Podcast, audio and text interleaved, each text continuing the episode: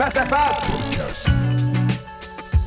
Alors bonjour tout le monde, bienvenue dans ce face-à-face. Aujourd'hui, écoutez, c'est un face-à-face bien particulier parce qu'il y a euh, quelque chose qu'on on est peut-être plus ou moins au fait au Québec euh, à travers de ça parce que nous, on vit dans une francophonie, mais il y a une francophonie canadienne. Et j'ai un ami de longue date euh, qui travaille dans cette réalité-là de la francophonie canadienne qui est avec moi ce matin. Euh, c'est José Bertrand de euh, JKB Communication. Attendez un peu, je vais vous l'amener. Vous allez le voir apparaître. C'est ce cher José. C'est un gars extraordinaire, un gars qui a une volonté de faire hallucinante. Écoutez, ce gars-là, quand même, fallait le faire. Partir une agence à Toronto pour représenter la francophonie. Fallait le faire. Moi, je lui lève mon chapeau. Salut José, comment ça va? Salut Vincent, ça va bien toi-même? Ah, ça va merveilleusement bien, comme tu peux voir. Il fait soleil, ça va bien. Good. Nous, nous autres, ah. il pleut à boire debout, puis il fait noir. On dirait qu'on est dans deux mondes. Je suis en Chine, puis t'es, en, t'es au Canada. Ouais, mais, mais t'es, t'es, au Canada, toi aussi, mais pourtant, non, c'est ça. C'est peut-être juste la lumière dans ta, dans, ta vie. Bref, tout ça pour dire, donc, José, toi, t'es gérant, agent, producteur pour JKB Communication. C'est, c'est une bonne présentation, ça? C'est une bonne présentation, ouais. Éditeur aussi à temps perdu. Oui, c'est vrai, effectivement. Oui, non, c'est une bonne présentation. Donc, éditeur, ben, bon, puis parle-moi un peu de ton histoire, d'où ça vient? Comment tu t'es retrouvé, toi, à fonder JKB? Écoute, JKB, ça fait depuis 97 que ça existe, juste pour pas donner mon âge. Euh, puis ça, c'est parti avec euh, le fait que je, je, je, gérais toujours en tant que musicien. Moi aussi, j'ai commencé, j'écoute des séries, mais j'ai commencé comme musicien moi aussi.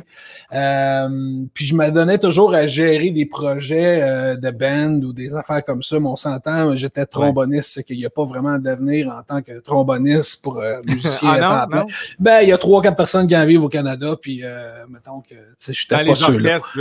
C'est ça, ou des big bands, ou des choses comme ça.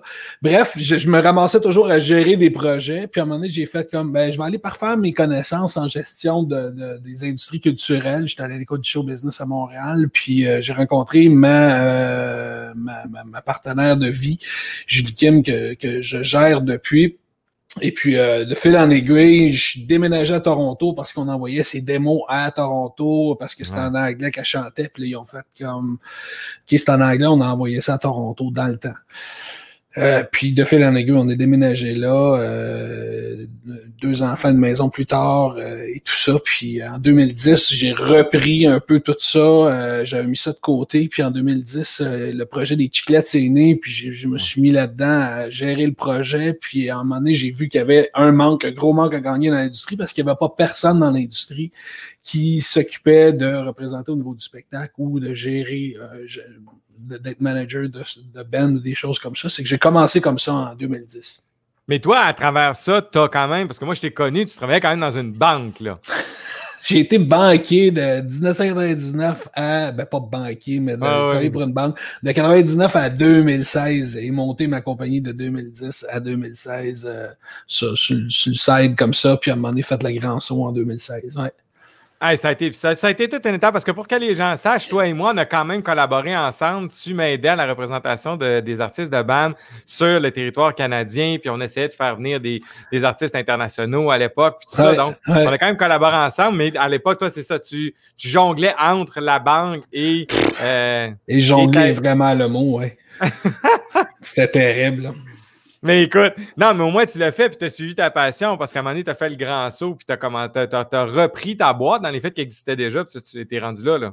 Oui, exactement. Là, on est rendu là après 10 euh, ans euh, et 4 ans vraiment à temps plein là-dedans. Puis ça a été quoi ton plus grand défi pour faire ce move-là? Parce que probablement des gens qui nous écoutent, qui, eux, sont peut-être musiciens à temps partiel ou tout ça, puis qui, qui, hésitent à faire le bon, qui hésitent à faire le saut vers cette industrie-là, qui est un peu méconnue, disons-le, parce qu'il n'y a pas tant de formation pour ça. Mm-hmm. Qu'est-ce qui t'a fait faire le, le, ça a été quoi le grand déclic pour dire, OK, là, je laisse la banque puis je pars là-dedans? Ben, c'est de trouver euh, suffisamment de contrats pour faire en sorte que tu puisses au moins générer ton salaire dans, dans une année. C'est que ça a été de, de, chercher, ça a été de la gestion de projet, parce que j'ai, à travers la banque, j'ai, j'ai, j'ai été par faire ma gestion de projet, puis j'étais allé chercher une, une, des crédibilités pour ça, j'étais allé chercher des certificats et tout ça. Euh, puis j'étais allé chercher suffisamment de contrats dans la gestion d'événements pour pouvoir avoir un coussin pour dire OK, là, j'ai tant d'argent devant moi, je peux faire le saut, puis j'y vais. Mais ça a été, pour moi, c'était comme ça. OK, puis ça, tu, ne regrettes pas le choix aujourd'hui? Oh, jamais. Jamais. Ça a toujours été une passion, la musique. C'est que je veux dire, j'ai jamais, euh, j'ai jamais pensé euh, que j'aurais pu regretter ça. Au contraire, je veux dire, j'étais en train de mourir dans un dans le corporatif banquier financier. C'était. Ben. Mais non, mais aujourd'hui, puis regarde, la preuve, c'est qu'aujourd'hui, tu réussis très bien parce que tu es quand même, selon moi, un des gars qui est toujours appelé pour parler de cette réalité euh, franco-canadienne-là, parce que tu es pas mal dans les seuls qui œuvrent là-dedans avec Carole, que je aussi, je pense que au Brunswick, mais vous n'êtes pas, vous êtes pas 22 là, à faire ça. Là. Non. c'est quand même euh, chapeau, parce que comme je te dis, il fallait le faire de, en plus dans une réalité qui est, qui est différente. Mais ça m'amène à te demander, tu sais, les plus grands enjeux pour les artistes franco-ontariens ou franco-canadiens, c'est quoi exactement? Parce que c'est pas les mêmes réalités qu'au Québec, là. Non, du tout, loin, loin de là. Euh, écoute, pour te mettre ça dans trois mots, euh, un artiste euh, de la francophonie canadienne a autant de défis à surmonter pour aller dans le marché, pour pénétrer le marché du Québec que d'aller en France. C'est tout aussi gros ça. Littéralement. Littéralement. Ah, ouais, OK. Il y a juste la proximité qui est là, mais à part ça, là, je veux dire, euh, tu sais, on s'en parle souvent, toi, euh, toi puis moi, Vincent, la France, comment que c'est ardu, que c'est complexe, que c'est naviguer, puis mettre du temps, puis du temps, puis à un moment donné, tu fais comme, fait cinq ans, je mets du temps, je vois pas le retour. Le Québec, facilement, peut se rapprocher de ces réalités-là pour nous autres. Ah oui, littéralement, parce que c'est quand même, comme il dit, puis c'est vrai pour les gens, euh, tu sais, souvent, le, public voit le résultat final en disant, ah ben, Cœur de pirate le fait, puis euh, bon, il y a des artistes, mais dans la réalité, les, Français ne nous attendent pas, tu sais, ils attendent pas des artistes francophones canadiens euh, de même en disant, ben oui, on vous attend, puis on va vous ouvrir les portes, parce qu'ils ont quand même, eux autres aussi, leur écosystème de chansons, de relève. Sont 160 millions, on s'entend-tu qu'ils en ont rien, un peu? Non, mais ils ont du talent, ils ont du talent local, puis c'est normal qu'ils le supportent, tout comme nous, on peut supporter le nôtre. Mais il reste que c'est quand même, euh, c'est quand même, en tout cas pour moi, ça parle beaucoup de dire que c'est aussi complexe pour un artiste franco-canadien de rentrer dans le marché du Québec que un artiste francophone d'aller en France où la, barrière est très dure. Là. La barrière est très dure, mais non seulement ça, ce qui arrive, c'est que aussi, dans les dix dernières années que moi j'ai pu être témoin, c'est qu'il y a eu la professionnalisation de ces artistes-là aussi dans le, dans le fait où euh, tu regardais un artiste qui avait un, talent potentiel il y a dix ans, puis tu faisais quoi, c'est cool, mais faudrait, il y a, y a aucun, il y avait aucune industrie il y avait personne qui, qui, qui, les entourait. Euh, c'est que le talent était brut. C'était de développer ça. Euh, puis c'était pas euh, c'était pas euh, un demi Robitaille, ça a pris des années à ce que ça arrive, ça a été comme ça. Euh, c'est ça, le talent était brut, il y avait rien pour l'entourer, il n'y avait pas de structure, puis il manquait, il manquait de connaissance du marché un peu pour pouvoir arriver à, à rentrer dans le marché du Québec. Aujourd'hui, on est un peu, on connaît ça un peu plus, on a les bons outils, on nous a montré, si tu veux, j'ai servi ça au, patrimoine canadien cette année, en disant, vous nous avez donné tous les outils, vous nous avez montré comment pêcher, mais vous nous avez jamais donné de bateau pour aller à la pêche. C'est qu'on on a tous les outils, mais on n'a pas le bateau. C'est là, là, il faudrait qu'on aille le bateau. Je comprends. Mais est-ce que tu vois, est-ce que c'est quand tu dis que ça s'est professionnalisé, est-ce que tu as vraiment vu un changement entre le jour 1 où tu as commencé puis aujourd'hui en disant oui, il y a plus d'intervenants, c'est plus encadré? C'est quoi le gros changement? Ben, on a, on, a, on a eu des, on a des entreprises qui sont là maintenant. Tu parlais de moi, tu parlais qu'il y en avait quelques-uns, et Carole Doucet en Acadie, effectivement, il y a, il y a, il y a deux, trois autres entreprises qui se sont formées pour aider les artistes. Il y a des, des artistes autogérés qui sont un peu plus savis au niveau de la connaissance du marché, puis qu'est-ce qu'il faut faire pour rentrer puis euh, dans un marché comme le Québec. Euh, c'est qu'on s'est professionnalisé beaucoup plus dans les derniers dix ans que jamais auparavant. Là.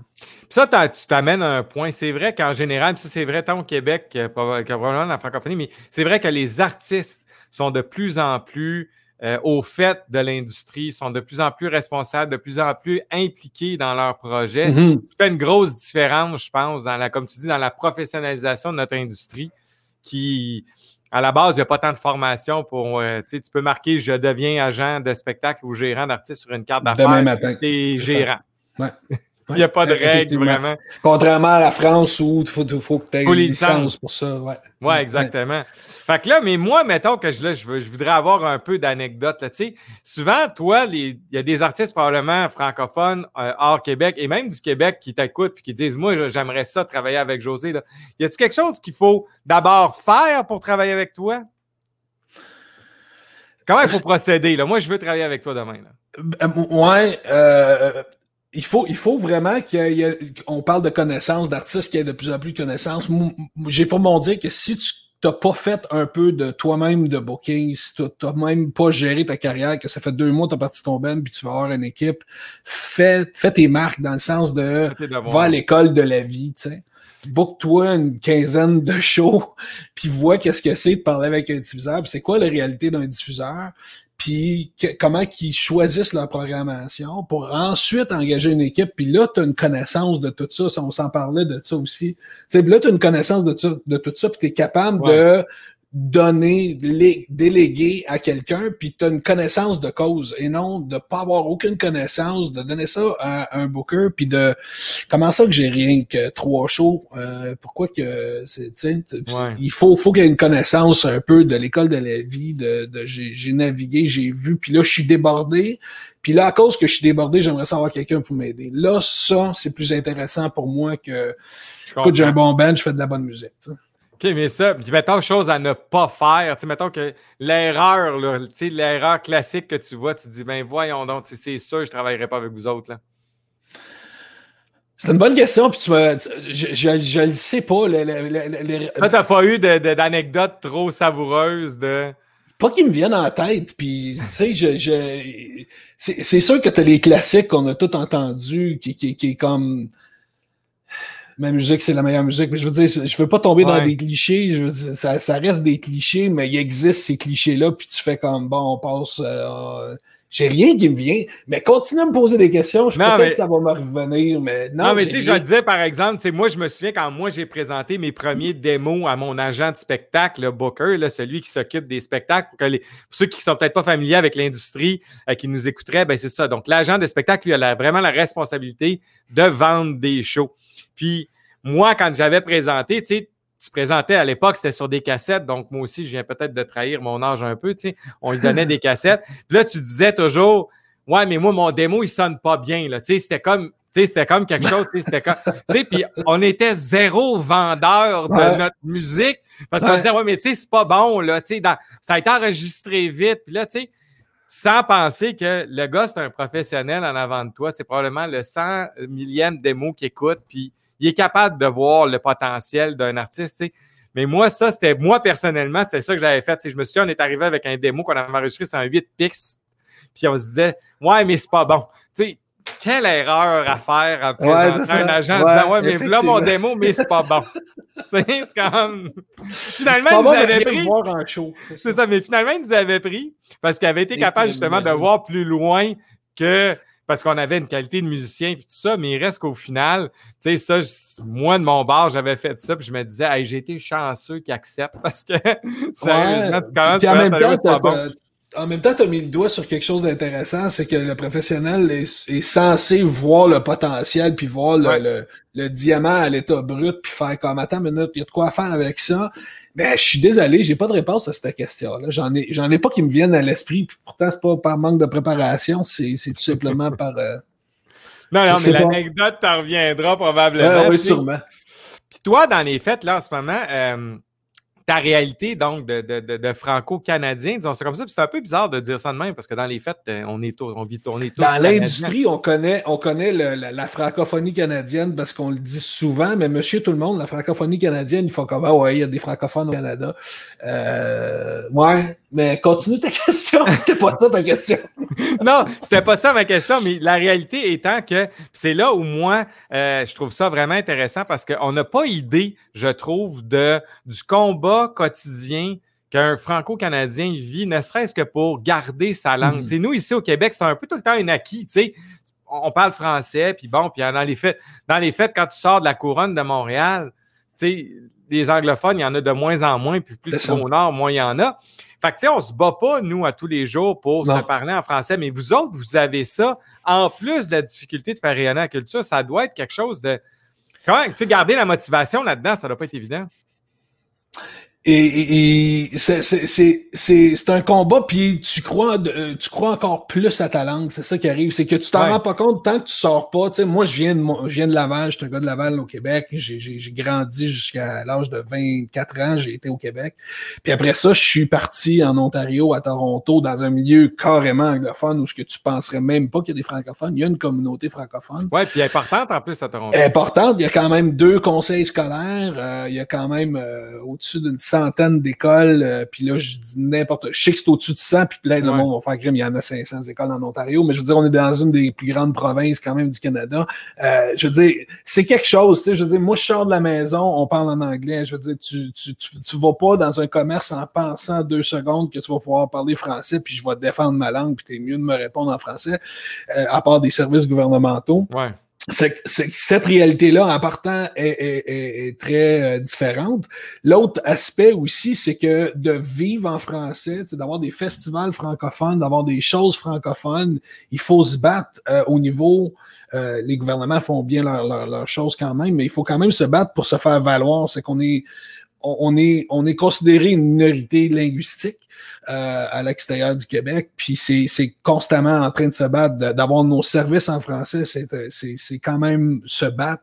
Euh, les, les, les, conseils scolaires, à chaque année, dans certaines provinces, pas l'Ontario, mais des fois avec un gouvernement conservateur, ça peut faire ça. Mais dans certaines provinces, ils se battent pour garder leurs conseils scolaires en français. Leurs écoles francophones, ils, ils sont appelés à disparaître ou sont menacés tout, tout tous les années, toutes les ans pour, euh, pour qu'ils gardent ça.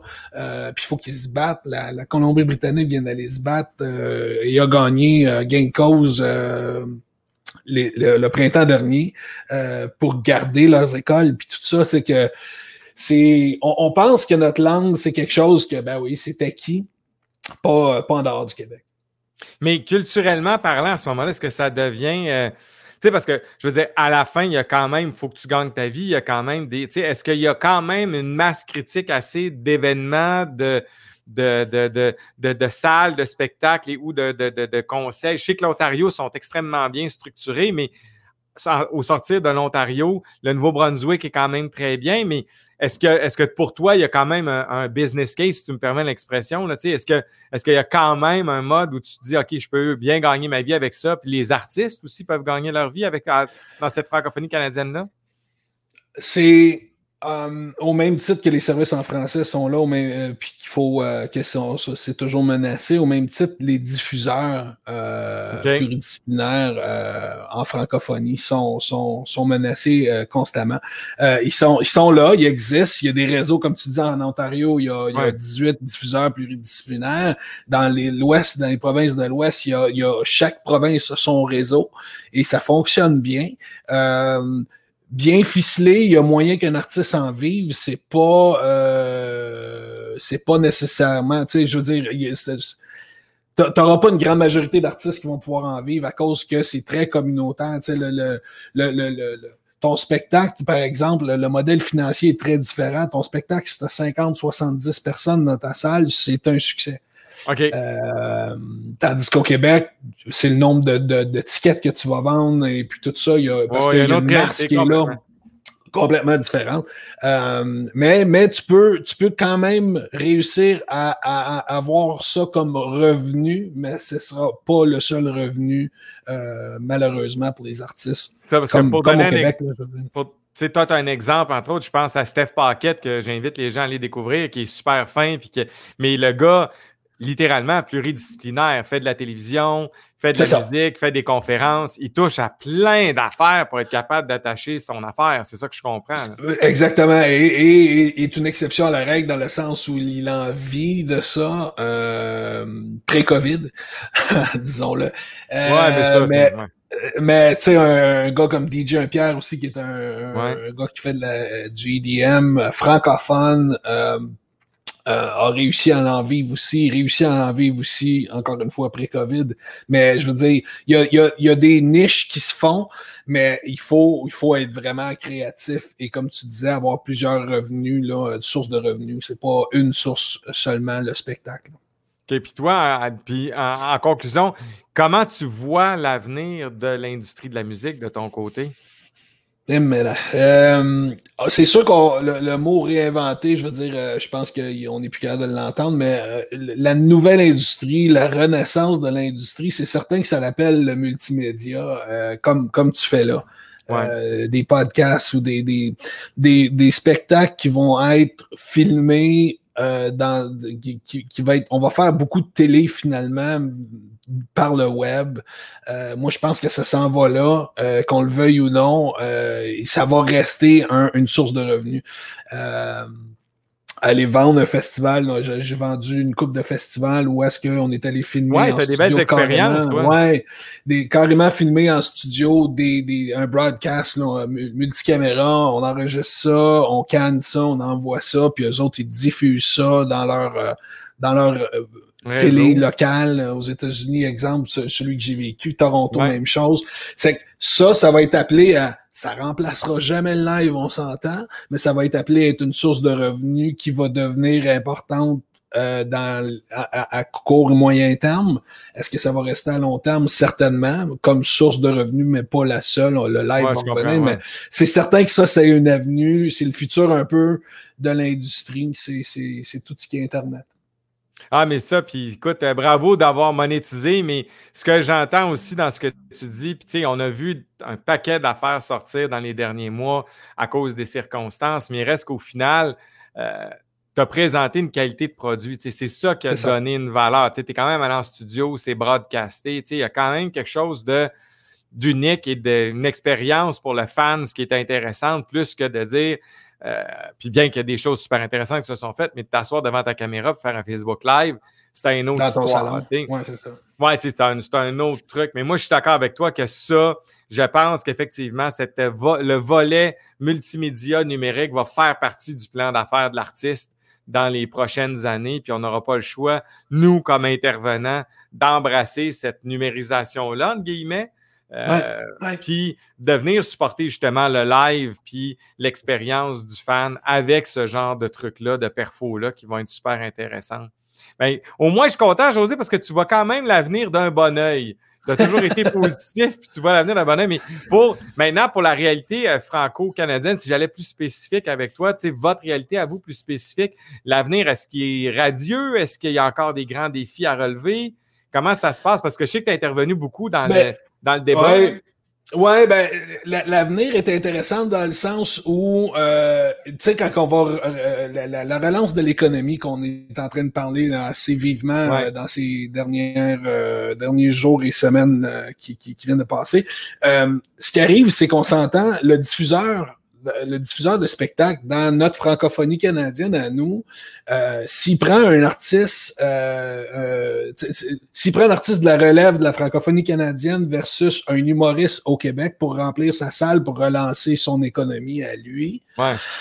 c'est certain que si tu lui donnes le choix présentement comme c'est là, il va prendre l'humoriste au Québec parce qu'il est garanti de remplir sa salle, c'est une personne, puis il va vendre son billet pas mal plus élevé que le gars de la relève qui essaie de c'est qu'il va falloir que l'exemple du Québec que vous avez si bien fait, encourager la culture, euh, le, petit ticket bleu, là, la, la, la, culture locale, il va falloir qu'on se mette à faire ça nous aussi pour, pour garder cet écosystème-là qu'on a si longtemps travaillé pour faire en sorte que ça existe, que ça finit, que, ça continue à coexister entre le diffuseur et les artistes locaux. C'est qu'on est en train de travailler sur, plancher sur des, des choses comme ça pour, pour assurer au moins qu'il y, y, ait des spectacles de la relève franco-canadienne. Ah, ben c'est génial. Ben écoute, José, merci infiniment de ton temps. Merci d'avoir pris le temps d'être avec moi. Merci à moi. ben écoute, je voulais parler de cette réalité-là parce qu'on se connaît depuis longtemps. Puis je trouvais ça important de euh, mettre en lumière parce qu'il y a des super bons talents. il y a un artiste qu'on travaille ensemble, René Ré, qui est, extraordinaire. Il y a du beau talent hors, hors Québec, en francophonie. Euh, je vous invite à aller découvrir ça. Allez visiter le site de, de, de JKB. Vous allez voir, il y a des très, très beaux artistes là-dessus. José, merci infiniment. On se reparle très bientôt. Un grand merci à toi. Bye bye. Alors, c'est ce qui mettait fin à notre entretien avec José. Merci infiniment, José, d'avoir été là. Euh, écoutez, gardez un jeune homme passionné, comme vous avez pu voir, puis surtout retenez de son truc, c'est qu'il ne faut jamais lâcher parce que lui, dans son Ontario euh, et Toronto, comme je dis, il vient de Toronto. Euh, écoute, c'est pas évident sa réalité, puis il, il le fait d'une manière extraordinaire. Suivez vos passions, continuez à travailler, puis allez de l'avant. Alors, je vous souhaite une belle journée, puis je vous dis à la prochaine. Bye bye.